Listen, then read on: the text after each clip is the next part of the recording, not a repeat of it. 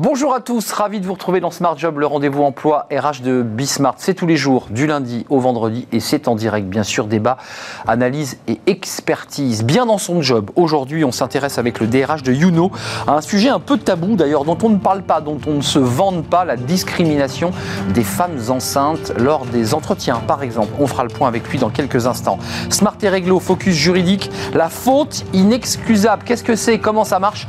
Un expert juridique nous explique tout dans notre émission, la pause café. Tiens, tiens, tiens, pourquoi ne pas utiliser eh bien, les, sites de rencontres pour joindre l'utile à l'agréable? Je pense à Tinder il y en a d'autres pour, tout simplement trouver un job. Fanny Griesmer va vous expliquer le mode d'emploi. Le cercle RH, la génération surdiplômée. Bah oui, ils ont fait une belle école d'ingénieur, ils ont fait une belle école de, commerce. Euh, on va essayer de rentrer un peu dans le cerveau de cette nouvelle génération, les 25-35. Euh, l'aisance pour certains, mais aussi la révolution, la transformation pour beaucoup d'autres. On en parlera à l'occasion d'un livre sorti chez Odile Jacob. Et puis dans Fenêtre sur l'emploi, les cadres passent au vert. C'est une étude très détaillée qui nous explique eh bien, que euh, le Rhône, la Loire-Atlantique notamment, sont des départements très plébiscités par les cadres qui sont partis ou veulent partir. Voilà le programme. Tout de suite, c'est bien dans son job.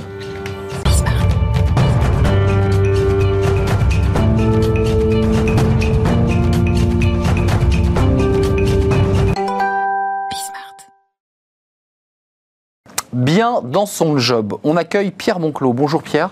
Bonjour Arnaud. Vous êtes DRH de Youno et non pas de Uno. Déjà, ça en a réglé ce problème. Youno, on voit la marque évidemment U-N-O-W, euh, basée à Paris et à Lyon. 42 collaborateurs 42 collaborateurs. 42 collaborateurs. Euh, société de formation en ligne, ça c'est votre cœur de métier.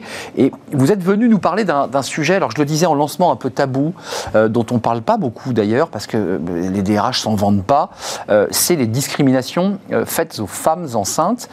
Racontez-nous comment est née, je dirais, la bataille et les outils que vous avez mis en place. Vous allez nous en parler dans quelques instants. Comment c'est né tout ça? C'est né d'une d'une anecdote que vous avez vécue? Ben oui, il y a trois ans, en entretien de recrutement, à la fin d'un process de recrutement, moi, j'interviens en tant que DRH dans le dernier entretien. Et c'était pour une femme. Et au moment où je lui ai expliqué que sur les sujets RH, il y avait plein de questions qu'on n'allait pas lui poser, comme par exemple, est-ce qu'elle a pour projet d'avoir des enfants Est-ce qu'elle a déjà des enfants Elle a été particulièrement surprise. Et on a discuté pendant 10 minutes de toutes ces autres expériences des process de recrutement en cours, où soit on lui a dit attention à ce que tu dis là-dessus, euh, parce que ça peut jouer, soit on lui a carrément dit, le, cas le plus extrême, c'est en fait, ça sert à rien qu'on continue l'entretien, parce que si vous êtes en âge d'avoir des enfants et que vous allez peut-être en avoir, c'est pas ça qu'on cherche dans notre entreprise. Pierre, c'est une personne que vous recrutiez, on est d'accord hein? Oui. C'était une personne que, qui allait rentrer. Elle est rentrée d'ailleurs? Elle est rentrée, tout à fait. Et alors, elle a eu des enfants? Et elle n'a pas eu d'enfants. Elle n'a pas eu d'enfants. Mais, elle en aura peut-être. Elle en aura peut-être. Mais pour vous, c'est pas, pas un sujet. Exactement. C'est pas un sujet. Cette femme vous raconte cette espèce de succession d'échecs finalement, qui se transforme en échec. Euh, pourquoi, à travers cette anecdote, vous décidez de, transformer cette anecdote en véritable sujet de société? Bah, L'histoire, moi, m'a interpellé personnellement, et en en parlant avec d'autres DRH ou même dans mon entourage, tout le monde avait son histoire à raconter de ah mais oui moi dans mon entourage il y a, elle est tombée enceinte et quand elle est revenue elle avait plus le même job vrai. voire euh, on lui a demandé de quitter l'entreprise et tous ces sujets là qui sont alors déjà c'est illégal hein, il faut le rappeler c'est ouais, vous le, le droit pénal c'est amoral euh, et en fait je me suis j'ai fait mon constat personnel avant d'aller voir les chiffres dont on va parler, que le sujet était tabou et c'est l'une des rares discriminations dont on parle très peu et qu'on cherche pas trop à combattre, on cherche plutôt à composer avec. Vu qu'elle est en place, on cherche plutôt à bon bah je vais mentir en entretien pour pas dire que je compte avoir des enfants, sinon ça risque de jouer sur mon, sur mon mmh. emploi. Et c'est scandaleux de créer ce des Ce qui d'ailleurs génère euh, en deuxième cliquet, dans ce cas de figure-là, un sentiment entre guillemets de trahison du DRH qui vient voir la personne et qui lui dit mais vous auriez pu me le dire. Exactement. Et c'est terrible cette sensation parce que cette personne lui répond oui mais si je vous l'avais dit, j'aurais pas été embauché. Et ça crée de l'anxiété, ça crée du bah stress, ça force à mentir et ça crée des inégalités extrêmement fortes dans l'entreprise. Euh, les chiffres dont vous parlez, moi, je, pense que vous faites référence à ces, à ces chiffres de 2018-2017. Euh, vous les avez, c'est assez inquiétant quand même. Il y a quand même près de 20% de, de, recruteurs qui disent, bah, ou de personnes qui disent bah, Moi, je n'ai pas été recruté, ou je ne recrute pas des personnes qui m'annoncent qu'elles seront enceintes. Donc c'est un gros pourcentage. Oui, des hommes comme des femmes. Déjà, la discrimination euh, se fait à tous les, tous les endroits. Moi, les trois chiffres qui m'ont le plus marqué, donc c'est le Journal des femmes qui a fait une très grosse euh, enquête euh, euh, il y a deux ans pour dire déjà une femme sur deux considère qu'elle a été discriminée lors de son évolution de carrière parce qu'elle a eu un enfant. Elle est à l'intérieur de l'entreprise, hein, là. Là, elle travaille, hein. elle est dans le job. Et n'a pas eu d'augmentation l'année dernière du fait d'avoir été en congé maternité. Le deuxième chiffre, c'est une, une jeune maman sur trois considère qu'elle a été mise à l'écart quand elle est revenue de congé maternité. Et le dernier chiffre, qui est le plus grave, ce pourquoi on est là, je pense, aujourd'hui, c'est 40% des femmes, quand elles sont victimes ouvertement de cette discrimination, ne font rien parce qu'elles ont peur de représailles. Vu que c'est une discrimination qui est acceptée, euh, elles se disent, bah, en fait, au final, on va mettre des bâtons dans les roues et je vais quitter l'entreprise. Ce, constat est absolument réel, effectivement, le sentiment de, même de, d'ailleurs de, souffrance un peu psychologique, parce que quand on quitte son bébé après un, congé maternité, je, je, souvenir comme ça d'une sorte de tristesse euh, bah, de, de ma femme qui, bah, il faut reprendre son travail. Donc c'est d'autant plus douloureux. quels sont les outils que vous mettez en place? Qu'est-ce qu'on peut faire pour euh, briser cette espèce de, de, bah, de, difficulté que subissent ces femmes quand elles cherchent à trouver un travail et lorsqu'elles sont déjà euh, embauchées? Alors pour les entreprises, il y a six choses à faire. Six Six la, liste, on a regardé euh, ce que faisaient les entreprises, parce que moi aussi j'ai dû m'inspirer de bonnes pratiques, c'était un sujet qu'on découvrait au passage. premier sujet, que la direction prenne la parole. Parce que si c'est tabou, mm. si la direction ne prend pas la parole, on aura beau faire tout ce qu'on veut dans l'entreprise. Il y en a qui diront non, non, mais moi je suis attendu sur mes objectifs et, euh, et euh, si je recrute quelqu'un qui va s'absenter parce qu'elle a un congé maternité, euh, ça ne va pas le faire. Ça, c'est la première chose. La deuxième chose, c'est communiquer. D'ailleurs, merci pour l'invitation sur ce plateau, parce que communiquer, c'est rappeler qu'il y a une prise de conscience à faire, mais c'est aussi engager son entreprise. Moi, demain, ça va être, j'espère, beaucoup plus difficile encore pour des managers, des RH ou n'importe qui chez Youno de faire la moindre discrimination après des prises de parole comme ça.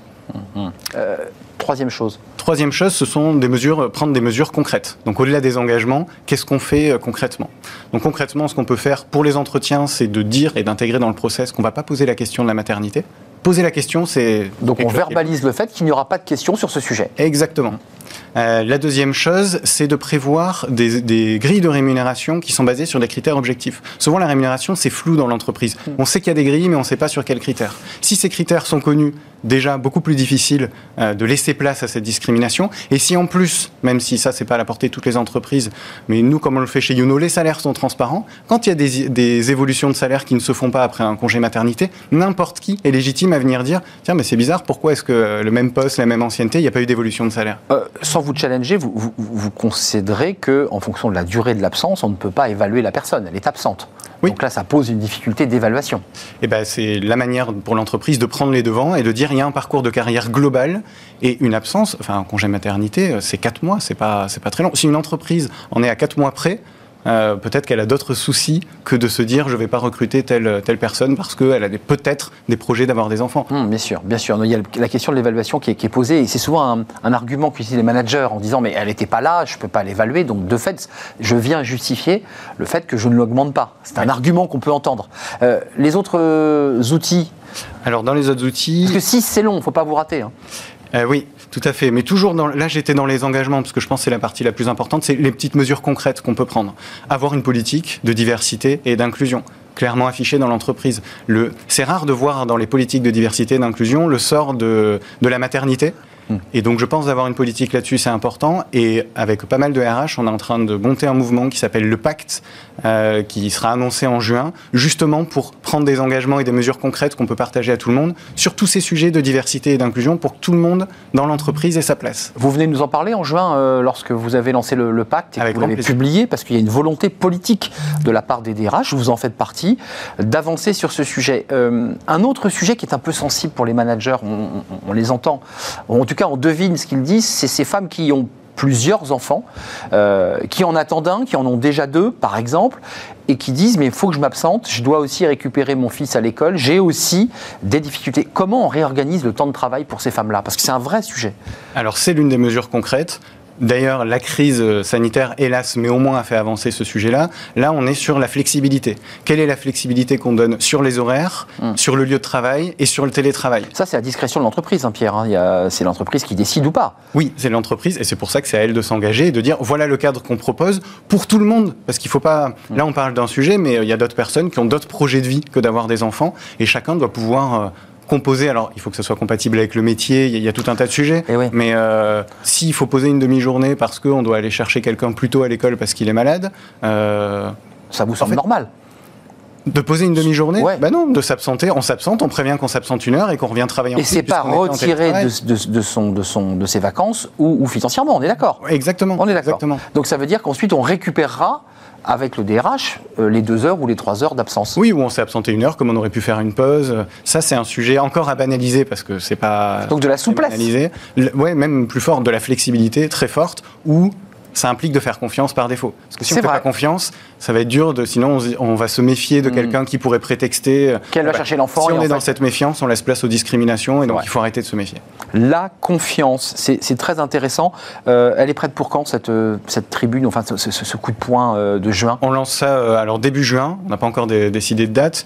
Et le, là, le, le sens de l'initiative, c'est d'être un collectif qui s'engage, qui prend des mesures concrètes et qui accueille tout le monde pour dire on va partager les bonnes pratiques. Parce que là, moi j'en lis quelques-unes, mais il y a des entreprises qui font déjà des choses merveilleuses et d'autres qui sont juste en charge d'inspiration. Cette petite question à ne pas poser en entretien, c'était pas intuitif. Euh, nous, ça nous est venu, c'était dans notre culture, mais, c'est pas, intuitif. C'est vrai qu'en général, spontanément, euh, avez-vous envie d'avoir des enfants? Je vais vous dire de vous à moi, toutes les femmes n'ont pas forcément envie d'avoir des enfants, mais globalement, une grande partie d'entre elles, on défonce une porte ouverte. Oui, un jour ou l'autre, elles auront des enfants. Il faut l'intégrer. En fait, il faut l'intégrer. Et puis même poser la question, ça peut être euh, sans mauvaise intention parce qu'on s'intéresse à la personne plus globalement. Sauf que la poser revient à laisser la place à cette discrimination. Et donc, c'est ce genre de choses qu'il faut partager au plus grand nombre. Pierre Monclos, DRH de Youno, euh, il tape du poing sur la table avec des bonnes pratiques que vous avez listées. Il y en a peut-être d'autres encore d'ailleurs à imaginer euh, pour parler des discriminations faites aux femmes enceintes. Et puis je suis sûr que vous reviendrez nous parler euh, avec cette tribune des DRH. Merci d'être venu sur notre plateau, Pierre. C'est un vrai plaisir. la suite, c'est Smart et Réglo, le droit. On vient d'en parler parce que sur ces discriminations, le droit agit. on va en parler tout de suite avec notre invité, c'est Smart et Réglo. Smart et réglo, la faute inexcusable, l'énorme bêtise. C'est ça en fait, hein, Sonia euh, Yanui, vous êtes experte en droit social chez SVP Information Décisionnelle. Euh, d'abord, avant de commencer à savoir euh, ce, que, ce que ça engage pour l'employeur, pour le salarié, c'est quoi une faute inexcusable? Quelle est la définition de la faute inexcusable? Alors, ce qu'il faut savoir, c'est que la loi ne définit pas la faute inexcusable. Donc, c'est la jurisprudence qui en a euh, défini un petit peu les contours. Et euh, on peut retenir trois critères. Le premier, c'est le manquement à l'obligation de sécurité. Donc, ça veut dire que concrètement, l'employeur n'a pas pris les mesures nécessaires pour préserver les salariés contre les risques professionnels. Excusez-moi, ça c'est dans le cas par exemple d'un accident du travail Alors oui, c'est toujours dans le cadre d'un accident du travail ou d'une maladie professionnelle, tout à fait. Alors le deuxième euh, critère, bah, c'est la conscience du danger. Ça veut dire que par les connaissances scientifiques, l'expérience professionnelle de l'employeur, etc., il aurait dû, il doit et il aurait dû avoir conscience du danger. Troisième critère, c'est la faute, c'est-à-dire le lien de causalité entre le manquement à l'obligation de sécurité hum. et euh, l'accident ou la maladie professionnelle. Donc maladie professionnelle ou accident, euh, c'est intéressant parce que c'est l'objet de litige. Vous dites ce n'est pas dans le, c'est pas écrit noir sur blanc, donc c'est une jurisprudence qui se construit au gré des accidents et, des, maladies professionnelles. Euh, le litige vient sur quoi? L'employeur dit mais c'est pas vrai, j'ai tout fait et c'est le salarié qui n'a par exemple pas mis son casque de sécurité c'est des débats très concrets. Oui, tout à fait. C'est vraiment du cas par cas. Euh, d'ailleurs, euh, la définition, elle a été un petit peu. Au début, elle était stable par la jurisprudence et elle a été euh, vraiment plus précise au moment des arrêts amiantes. Pour vous donner vraiment un, un, exemple concret. Tout part de là. voilà, tout, tout est parti, on va dire, tout a été en tout cas développé, amplifié, à partir de ce moment-là, puisque des salariés se plaignaient effectivement d'une faute de l'employeur et pas simplement à cause de mon travail, c'est juste ça. Non, c'est aussi parce que l'employeur a manqué à ses obligations. Hmm. Donc, euh, oui, parce que l'amiante est dangereux, mais il aurait pu prendre évidemment des, des, mesures, pour essayer d'éviter, de réduire, bah, en tout cas, les, réduire les, euh, pollutions. Euh, est-ce qu'il y a un délai de prescription pour la faute inexcusable? Oui, tout à fait. Il y a un délai de deux ans. de deux ans pour agir, hein, pour la victime ou ses ayants droit, ou pour la caisse, hein, on le verra peut-être après. effectivement, le... alors deux jours, mais à partir de quand? Du jour de l'accident ou de la reconnaissance de la maladie professionnelle, ou euh, deux ans à partir de la cessation du travail, ou encore deux ans à partir de la cessation du versement des indemnités journalières. Ce qui signifie que euh, on va prendre, là on voit bien qu'il y a plusieurs points de départ possibles. On va prendre le plus récent de ces événements pour permettre une prescription la plus tardive possible. Ça veut dire que la victime a ces deux années en fonction des dates que vous avez situées. Elle, se retourne vers qui à ce moment-là? Concrètement, euh, vers la CPM. Donc elle saisit euh, la caisse primaire d'assurance maladie. Alors, il y a deux, deux phases possibles. Il y a la phase de conciliation et la phase contentieuse. Conciliation, c'est qu'on essaie de se mettre d'accord.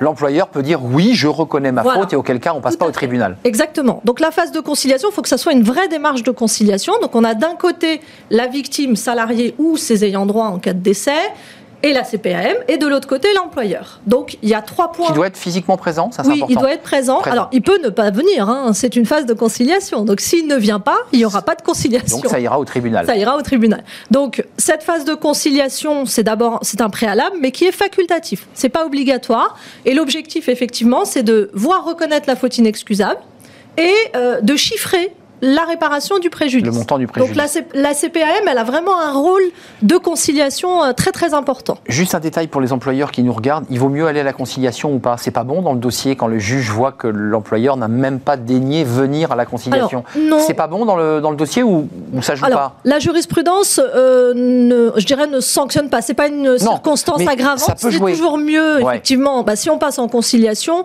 euh, il y a deux possibilités. Soit on a concilié totalement, soit on a concilié partiellement et là on se retrouve quand même devant le tribunal. Hmm.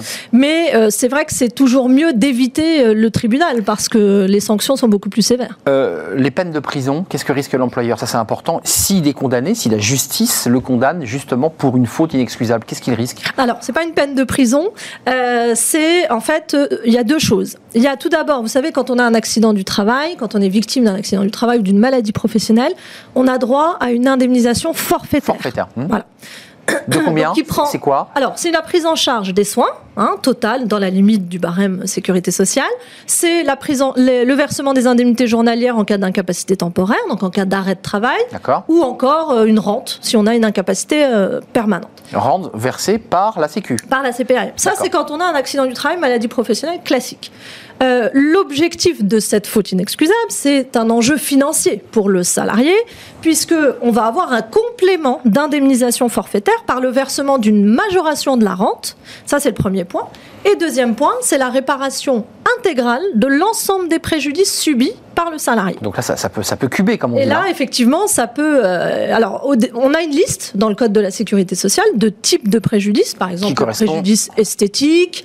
Euh, oui, on a des barèmes, des montants. D'accord. Exactement. Mais la juridiction, enfin, quand elle est saisie, hein, le tribunal judiciaire est libre, effectivement, d'évaluer au-delà et surtout de prendre en charge d'autres préjudices qui ne sont pas listés par le Code de la sécurité sociale. Payé donc, alors une partie est payée par la collectivité, on l'a entendu, c'est la Sécu, c'est la CPM, mais ça, l'indemnisation cette partie euh, où le juge tranchera, c'est payé directement alors, par l'entreprise. Pas tout à fait, c'est euh, payé dans un premier temps par la CPM, c'est elle qui paye, et ensuite elle se fait effectivement rembourser sous forme de capital par l'employeur. Donc hum. c'est vraiment un coût qui est pris en charge par l'entreprise. Euh, Sonia, les, montants, c'est quoi? C'est très variable, bien entendu. C'est très variable. Euh, mais un accident du travail où euh, la personne est vivante, mais elle a été par exemple amputée d'un mm. membre, c'est quoi? Ça correspond à quoi? Alors, en fait, il y a différents types de préjudices qui peuvent être évoqués. Par exemple, quand on a un handicap et qu'on a besoin d'avoir son véhicule adapté ou son logement, carrément, hein, vous voyez, avec un fauteuil roulant. Achat. Tout ça, ça peut être pris en charge. Effectivement, il peut y avoir une condamnation assez élevée, du coup, qui prendrait en charge euh, tous ces frais qu'on n'avait pas prévus parce que. Euh, Question technique, c'est bien du pénal, hein alors, on a non, là on est sur la responsabilité civile. c'est du civil. Hein. Civil. D'accord. Euh, après. Donc c'est correctionnalisé. Hein. Oui, et quand on quand on passe devant le tribunal judiciaire, par contre, quand on engage une action devant le tribunal judiciaire, on peut pas aller sur le terrain pénal pour, en tout cas, obtenir une indemnisation. Par contre, on pourra aller sur le, au tribunal, euh, enfin au, niveau du pénal, si par exemple on veut effectivement revoir une responsabilité engagée au niveau pénal. Hum, on croit qu'on peut jouer les deux, mais il faut aller au civil. Mais sur l'indemnisation, c'est que le civil. Pour indemniser, c'est le civil, c'est cette juridiction, qui, est compétente. On a bien, on, y voit beaucoup plus clair, notamment sur la notion de délai. Donc il faut être assez vigilant sur ces fameux deux ans, euh, parce que parfois le temps de se reconstruire, de sortir de l'hôpital, le délai passe vite et on, est battu. Merci Sonia euh, Yanui, experte en droit social chez SVP Information Décisionnelle. C'est un plaisir de, vous accueillir. Petite pause café, tiens. Euh, chercher un travail, bah oui, c'est un petit peu l'objet de notre émission. On en parle beaucoup euh, dans Smart Job. Et si on utilisait les, réseaux de rencontres, on les connaît tous, je ne vais pas citer toutes les marques, euh, bah, pour trouver un job, ce serait génial. Bah, ça marche. Fanny Griesmer nous donne le mode d'emploi. Tinder, Vinted, Fanny Griesmer, eh bah, ça c'est du sérieux. Simplement, euh, Vinted, on y met ses vêtements et Tinder, on essaie de trouver l'âme sœur. C'est ça. Sauf que vous, vous allez nous raconter aujourd'hui que bah, ça peut servir à autre chose. À totalement autre chose. Alors c'est vrai que bah, la pandémie a, a, totalement bousculé notre manière de travailler, de communiquer aussi, mais elle a permis d'inventer de nouvelles manières de recruter. Alors c'est vrai que euh, les entreprises et surtout les plateformes de recrutement avaient beaucoup investi les réseaux sociaux dernièrement pour trouver de nouveaux candidats, pour trouver les candidats là où ils sont. Mais là, ils misent désormais sur des canaux pour le moins originaux, vous allez le voir, hein, preuve que l'emploi est partout et surtout là où on ne l'attend pas toujours. Euh, trouver un emploi tout en renouvelant sa garde-robe, c'est ce que j'évoquais pour eh oui, euh, Vinted. Oui, vous avez peut-être, je ne sais pas si, c'est le cas pour vous, mais vous avez peut-être fait du shopping sur Vinted. C'est le site d'achat de vêtements d'occasion entre particuliers. Ça cartonne. Hein. Ça cartonne effectivement. Alors quel rapport entre l'emploi et la frite, me direz-vous? Bah, A priori aucun, sauf que le marché de la seconde main a le vent en poupe depuis plusieurs mois. Leader sur ce marché, la plateforme lituanienne Vinted. Et oui, ça vient de Lituanie. Alors en France, Vinted, c'est plus de 16 millions d'adeptes aujourd'hui, 4 millions de plus que l'an dernier. Une jolie croissance hein, pour ce site internet qui lui vaut désormais la place de deuxième site de e-commerce le plus visité en France. Ah. Alors, trafic considérable, vous l'aurez bien compris, donc une belle vitrine dont s'est emparé Manpower ah. après s'être positionné sur Snapchat et sur Twitch l'an dernier pour cibler là aussi de ah nouveaux candidats. L'agence d'intérim surfe désormais sur le succès du marché de l'occasion en investissant Vinted. Mmh. Alors concrètement, sur la plateforme, bah, vous pouvez tomber sur une publicité de Manpower, publicité ciblée et glissée entre deux annonces. Celle peut-être pour un sac euh, de luxe hein, en publicité, c'est une annonce. Hein, et un autre euh, sur des annonces, Fanny. Sur des annonces. non, mais c'est des annonces de vêtements, mais Manpower mais, propose du recrutement direct. Directement, mais ça va être glissé entre deux annonces. Ah ok. Donc là, l'objectif est assez simple hein, cibler, attirer des candidats qui ne sont pas en recherche active, mais qui pourraient, pourquoi pas, se laisser tenter par un job temporaire. C'est payant ou pas? Alors, non, c'est alors c'est pas payant. Mais c'est réussi. Pour, pour Manpower, oui, mais en tout cas le pari est payant. Le pari est payant. Le pari est payant. Euh, plus d'un million et demi de missions d'intérim contractées en 2020. Et eh bien 800 000 découlent directement de ces nouveaux canaux.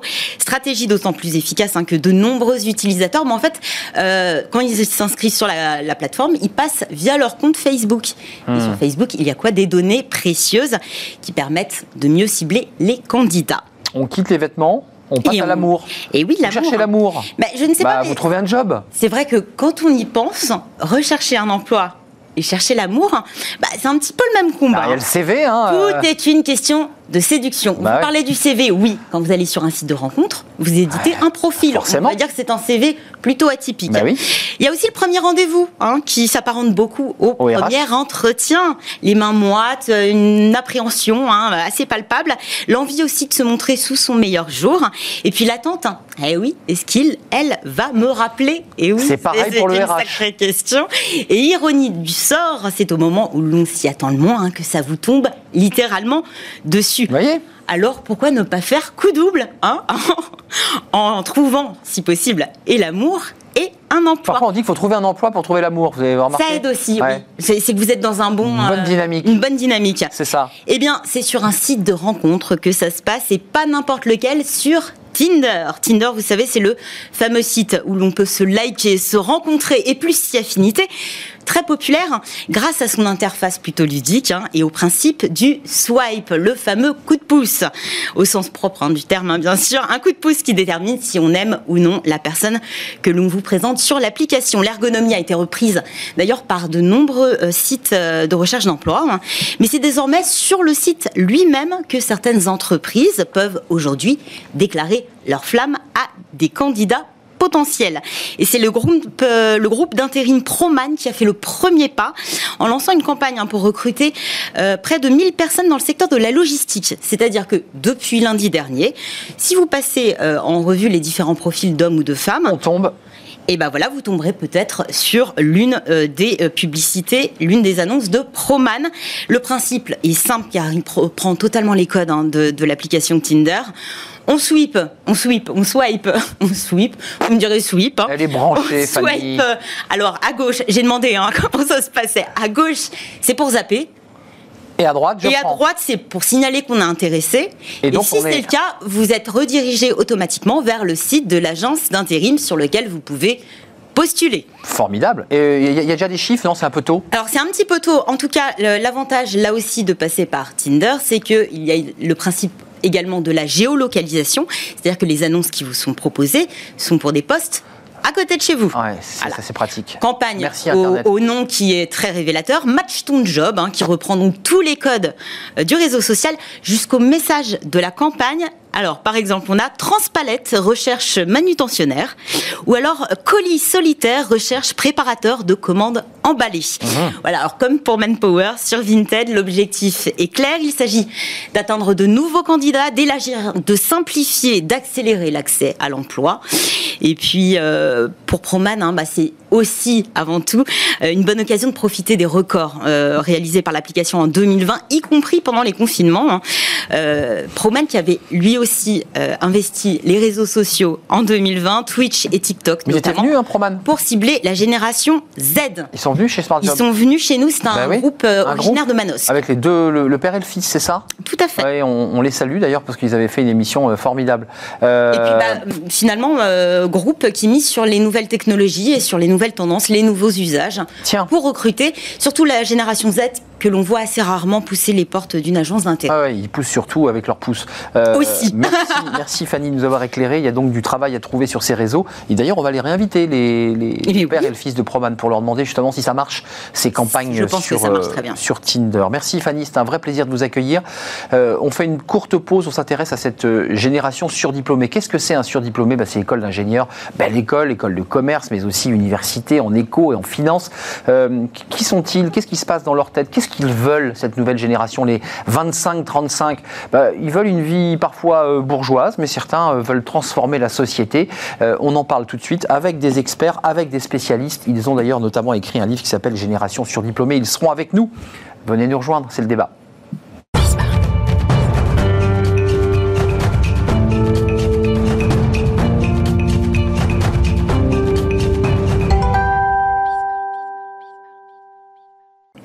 Retour sur le plateau de Smart Job, on va s'intéresser à cette génération de surdiplômés. Qu'est-ce que c'est donc un surdiplômé? Ben, On va en parler évidemment. Ils ont fait une belle école d'ingénieur, une grande école de commerce ou même l'université euh, dans le secteur de la finance, de la gestion. Euh, ils ont tout pour réussir. C'est un peu plus compliqué depuis un an parce que ces surdiplômés ou ces diplômés bardés de diplômes ma galère un peu plus. Euh, avant, tout leur était acquis. C'est un peu plus compliqué. On va en parler avec mes invités. Qui sont-ils? Qu'est-ce qu'ils veulent ces 25-40 ans?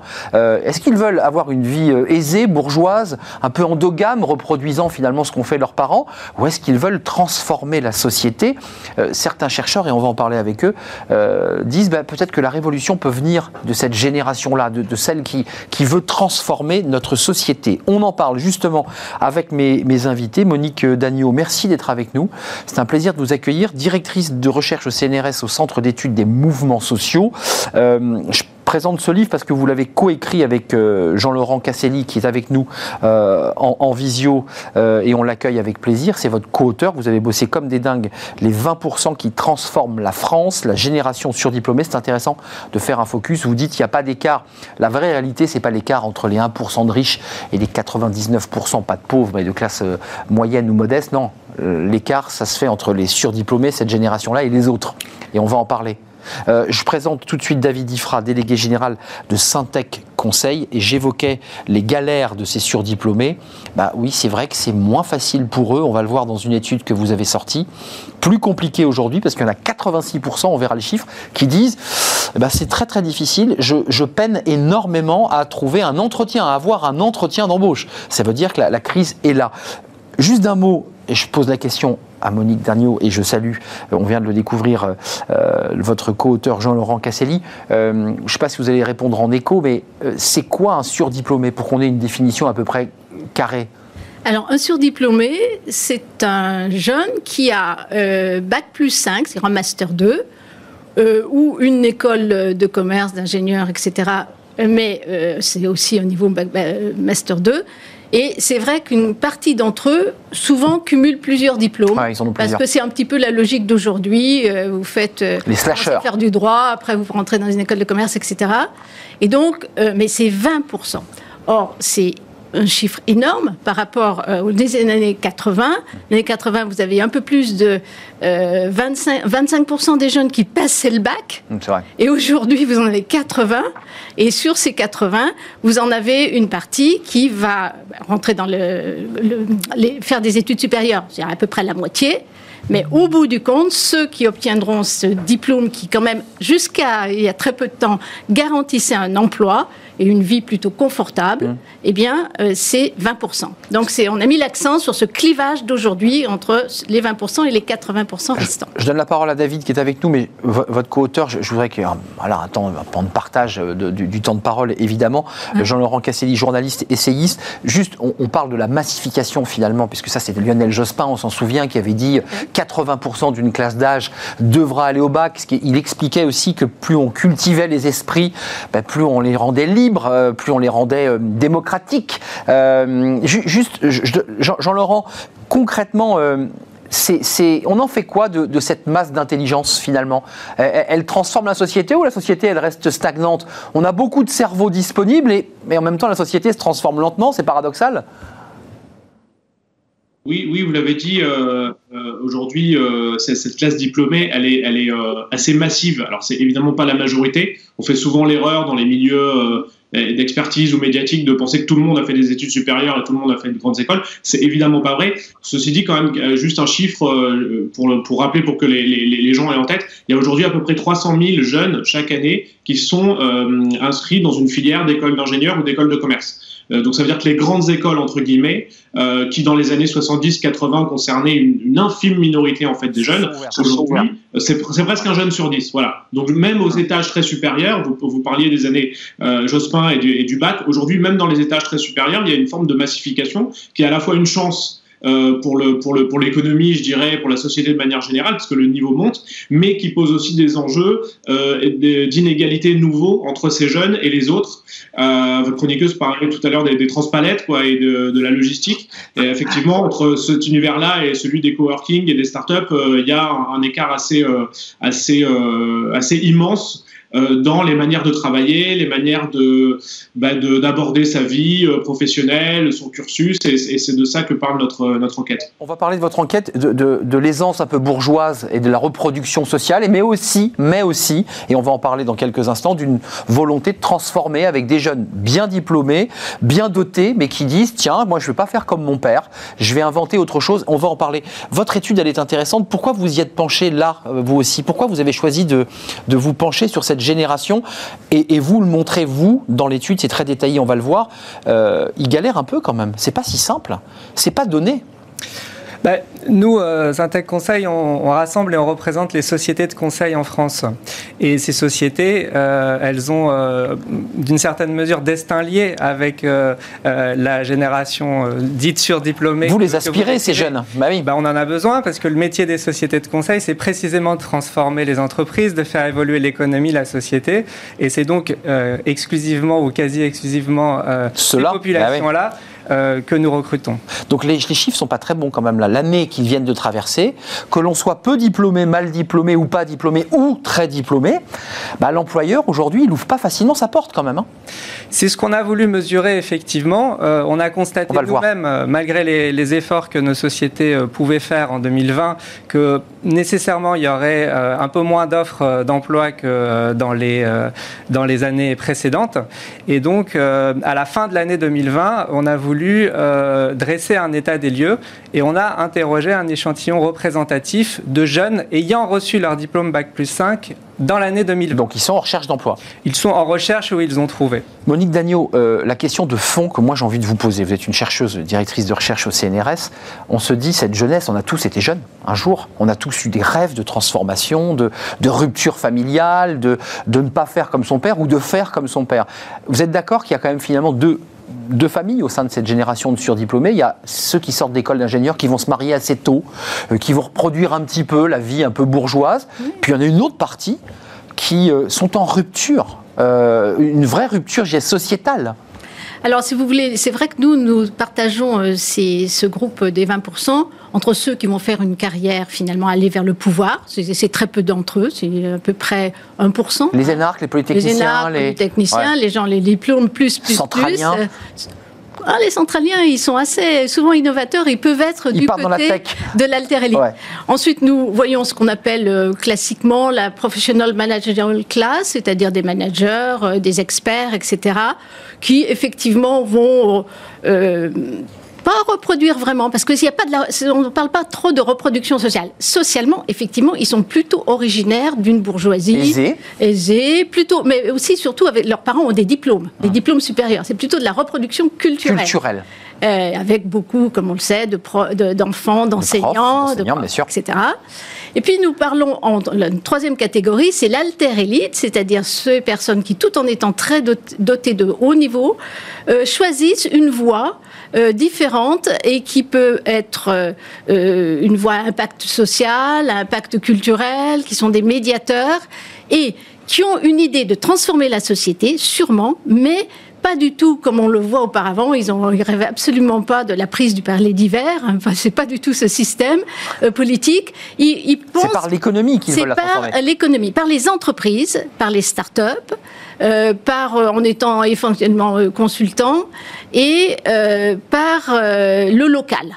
Si vous voulez, donc il y a une vision de transformation qui est assez nouvelle notamment en mettant l'impact sur l'entrepreneuriat. Hmm. C'est ça qui est. C'est l'entrepreneuriat, c'est je crée quelque chose. Voilà, je crée quelque chose. Je suis mon propre chef. Mais ça peut être de l'entrepreneuriat social ou de l'entrepreneuriat euh, classique. Ou environnemental, puisqu'on va en parler. Juste, Jean-Laurent Casselli, juste d'un mot, alors on est un peu hors sujet, mais c'est très dans le sujet. C'est un, public électoral aussi, je veux dire, euh, ces gens-là, euh, on parlait de la différence entre les riches et les pauvres. Ça, c'est un vieux sujet, je dirais, marxiste du 20e, mais là, on n'est plus dans ces sujets-là. Et c'est aussi un public électoral. Il situe où ces jeunes qui veulent transformer la société? Oui, très bonne question. C'est pas du tout hors sujet. Euh, d'ailleurs, euh, on l'a traité dans, le livre. Euh, on, a, une question hein, de, sondage sur les sur les, les, préférences politiques, la proximité partisane de ces jeunes, et on s'est rendu compte en les comparant avec les autres jeunes, hein, donc pas avec la population générale, mais avec des gens qui ont le même âge, donc dans une population comparable, qu'ils étaient plus, ils ont plus voté pour la République en marche, ils sont plus macronistes, plus centristes, on va dire, et ils sont aussi plus à gauche. Et euh, notamment, ce qui nous a frappé, ils sont beaucoup plus nombreux que, par exemple, les bacheliers à être proches de l'écologie euh, politique. Et, on voit de plus en plus à quel point la gauche se renouvelle électoralement par l'écologie. Donc là, il, va y avoir un vrai défi euh, sur la, je dirais, la, base électorale de, cette nouvelle gauche. Je, on peut aussi faire le parallèle avec les travaux récents de Thomas Piketty, qui, qui parle de gauche brahmane pour dire qu'en fait, cette formule sert à montrer qu'aujourd'hui, la gauche, c'est plutôt le parti des diplômés que le parti des catégories populaires. Et ça, on l'a vraiment effectivement vérifié dans notre enquête. Alors, il ne faut pas laisser croire que tous les jeunes euh, euh ingénieurs d'école de commerce ou Sciences Po votent à gauche, c'est pas vrai du tout. Mais par contre, par rapport à la moyenne de leur génération, c'est vrai qu'on commence à, à, sentir une, une, différence. Et vous parliez de révolution au début de l'émission. Euh, alors, ils ne sont pas des révolutionnaires hein, dans, dans, dans, le sens où on l'entend en France. Mais par contre, c'est vrai qu'ils ont une envie de changement. Euh, Monique l'a dit par l'innovation entrepreneuriale, culturelle, sociétale, associative. Et on a l'impression l'impression qu'aujourd'hui, le, cœur de la société française, en fait, c'est ni les 1%, euh, ni les ultra riches, les élites, que de toute façon tout le monde déteste tout le monde ni, les gens d'en bas, on a bien vu avec les Gilets jaunes qui ont, qui ont vite été coincés euh, faute de pouvoir avoir une traduction politique de leurs de leur, euh, revendications. Aujourd'hui, il reste presque rien de ce mouvement. Et, nous, on pense que cette, voilà, cette, cette élite culturelle un peu massifiée, elle joue quand même un rôle de pivot et d'innovation. Et, et, on trouve que souvent, on la on met un peu en sourdine son, son, son, influence. Euh, juste, euh, la start-up, c'était, c'est, page 111, le vertige du milliardaire ou le charme de l'esprit bohème, parce que ça raconte ça. Il y a quand même l'envie de gagner de l'argent tout en étant un peu bobo. Euh, et je vous donne la parole, David. Vous êtes d'accord? Il y a un peu ce, mix entre l'idée j'assume le fait de gagner de l'argent, d'avoir un job qui me plaît, tout en ayant un état d'esprit un peu écolo bobo. oui. Enfin, c'est pas vraiment le mythe du milliardaire. Les start-upers en Californie, ils veulent vraiment ils veulent casser la baraque. Casser la baraque. Et, Palo Alto. voilà. En France, euh, les start-upers, euh, certaines sans doute rêvent, hum. mais ils sont plutôt, ils veulent vivre bien, et, mais avoir aussi euh, un mode de vie euh, agréable et éventuellement pouvoir changer, participer au changement social. Donc euh, c'est vraiment entre les deux.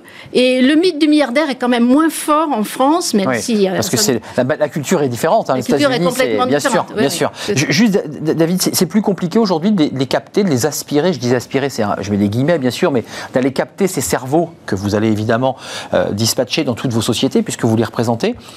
On, on les remonter que vous avez des, patrons d'entreprise vous disent Ah, les jeunes, on les attire plus de la même manière. Ils, viennent moins facilement. Vous le ressentez, ça ou pas?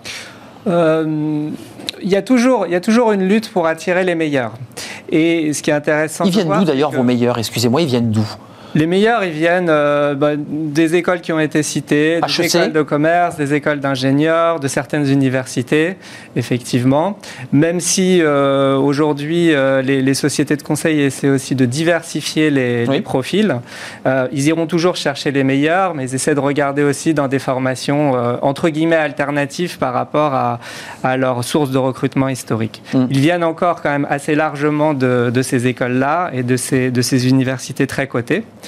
Et donc une forme un peu d'endogamie, je parlais, je, parlais, je l'évoquais tout à l'heure, mais une forme de reproduction finalement qui est presque pas bonne, puisqu'on avait reçu des entreprises de conseil qui disaient mais nous on ouvre énormément au quartier, on veut que des jeunes viennent apporter un autre langage, un autre regard, c'est important ça aussi. C'est très important euh, parce que les, les valeurs et les, et les, compétences de créativité, de facilitation sont très importantes euh, dans nos métiers et, euh, et, on, et on est plus créatif lorsqu'on est divers. Mais juste, je reviens sur cette idée parce que au carrefour de l'entrepreneuriat, il y a quand même l'idée de cette révolution. Donc je mets des guillemets, puisque ce n'est pas la révolution marxiste. Avant, elle s'opposait au capital. Et là, ce qui est très intéressant dans votre livre, c'est que ce sont des personnes qui ont intégré la notion de capital. Ils créent du capital et de la richesse. Oui, et ils, ne le contestent ah, pas. C'est peut-être ça, cette nouvelle génération. Euh, ils ne contestent pas l'économie de marché. C'est pas tout à fait la même chose. Ils ne la remettent pas en question. Ils ne la remettent pas en, question. Ce n'était pas le cas il y, a, il y, a, 50 ans. Mais euh, par contre, oui, ils, fonctionnent dans ce, ce cadre-là.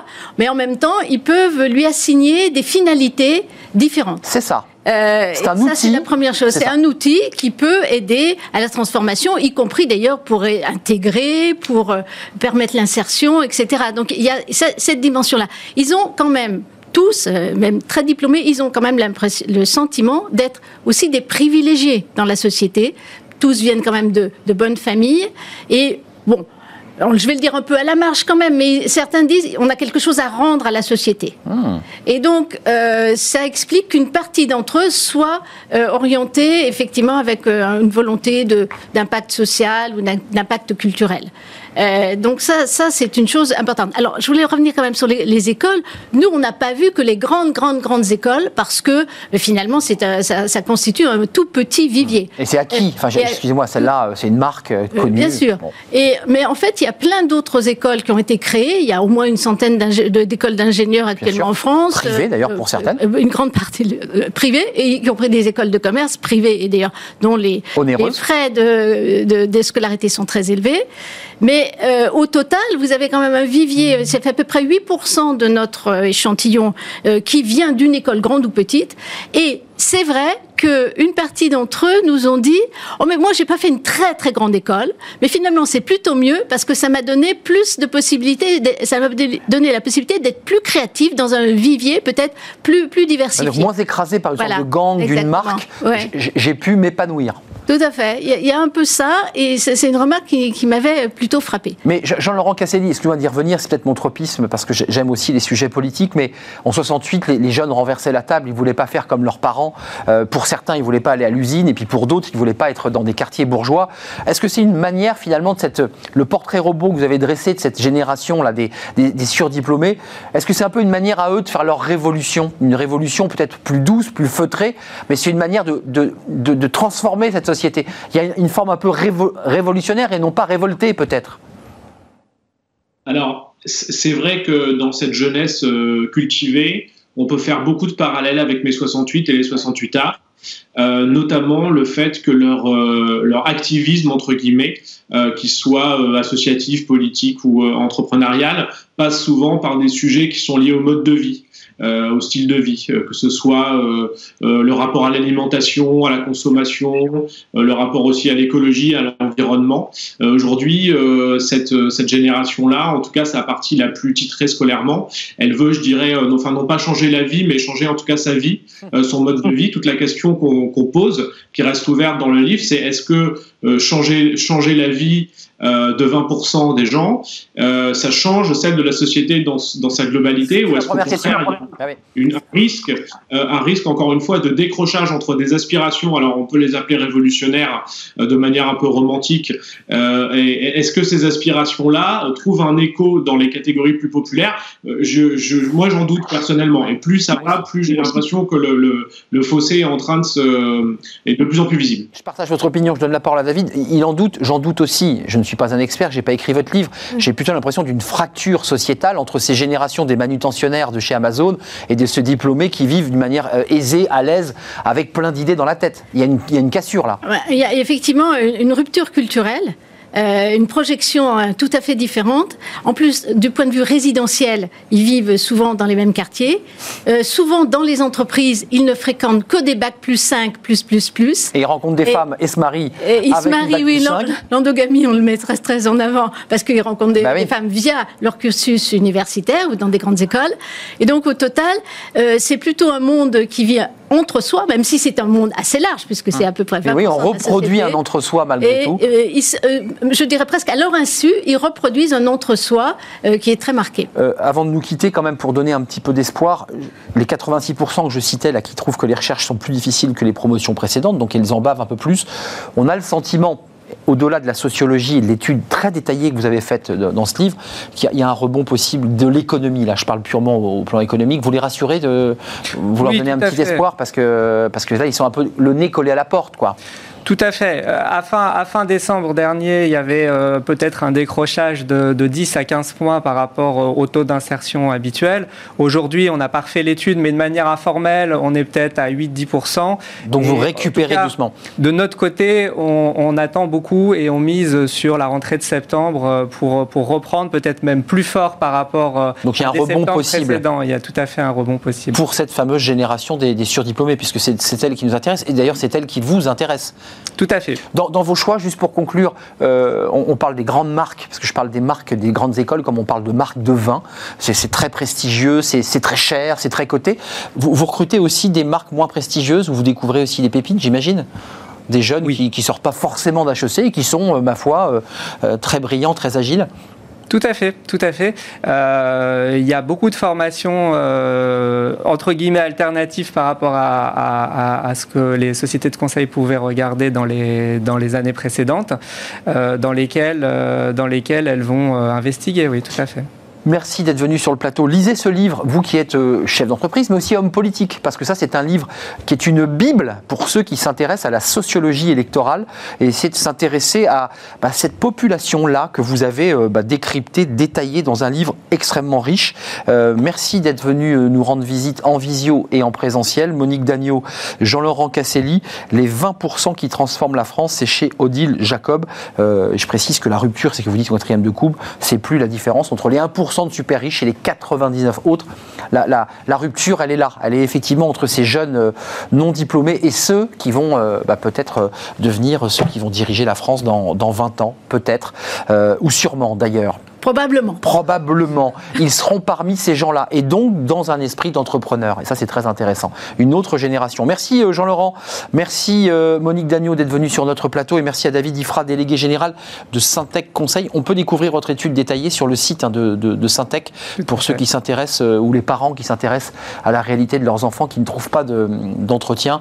ça va repartir. Ça sera en septembre. On croise les doigts et on pense à eux, évidemment, qui sont en train de préparer leur CV dans, dans leur piole. C'est la fin de notre émission. Non, il y a fenêtre sur l'emploi, évidemment. On s'intéresse aux cadres. C'est très intéressant. Je ne sais pas si c'est la génération surdiplômée, mais les cadres passent au vert. Ils en ont ras-le-bol des grandes villes. On en parle tout de suite.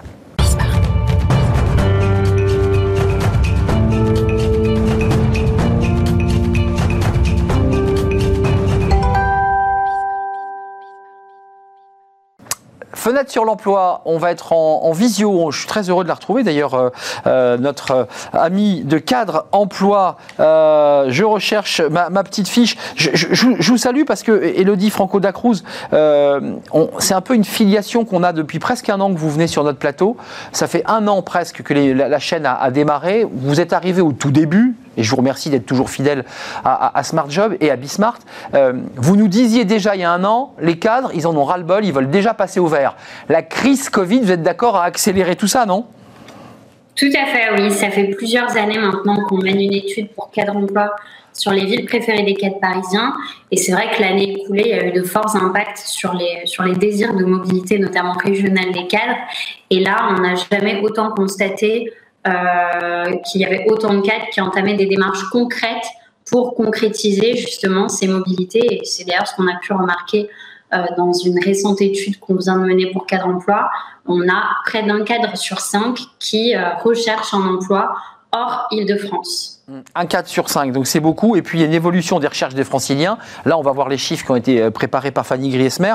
on a une évolution très nette, très forte. Hein. Ça cartonne. Ils cherchent vraiment à partir ils cherchent vraiment à partir. C'est-à-dire qu'avant, c'était de la déclaration presque convenue. C'était limite un effet de mode de dire oui, euh, moi j'en ai marre, je veux quitter Paris. Maintenant, euh, on a une grande part de cadres qui semblent être passés à l'action. Ça se ressent au niveau des chiffres qu'on a pu euh, qu'on a pu retirer de, de, notre étude cadre emploi. On voit qu'il y a une nette majorité, enfin en tout cas qu'il y a une, une forte évolution de, de candidats sur cadre emploi qui se sont mis à effectuer des recherches hors Île-de-France. Hmm. C'est-à-dire qu'il y a un vrai passage à l'acte qui s'est fait au cours de l'année écoulée. Et euh, peut-être qu'il y a des projets aussi qui sont arrivés à maturation et qui étaient déjà en réflexion avant. Et la crise sanitaire est venue confirmer leur désir de quitter Paris.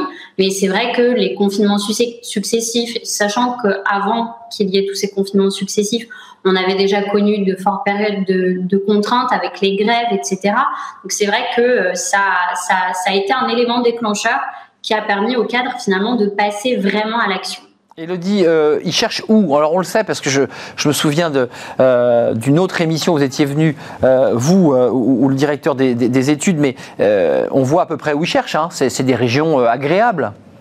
Oui, alors globalement, il y a toujours un attrait pour l'Ouest qui, qui, qui, ressort de ces études. Donc là, les cadres sont particulièrement intéressés par le département de la Gironde, de la Loire-Atlantique ou encore du Rhône. Et c'est très à l'image finalement des résultats de notre étude annuelle sur les villes préférées des cadres parisiens, où euh, Bordeaux, Lyon et Nantes se partagent le trio de tête depuis maintenant huit ans.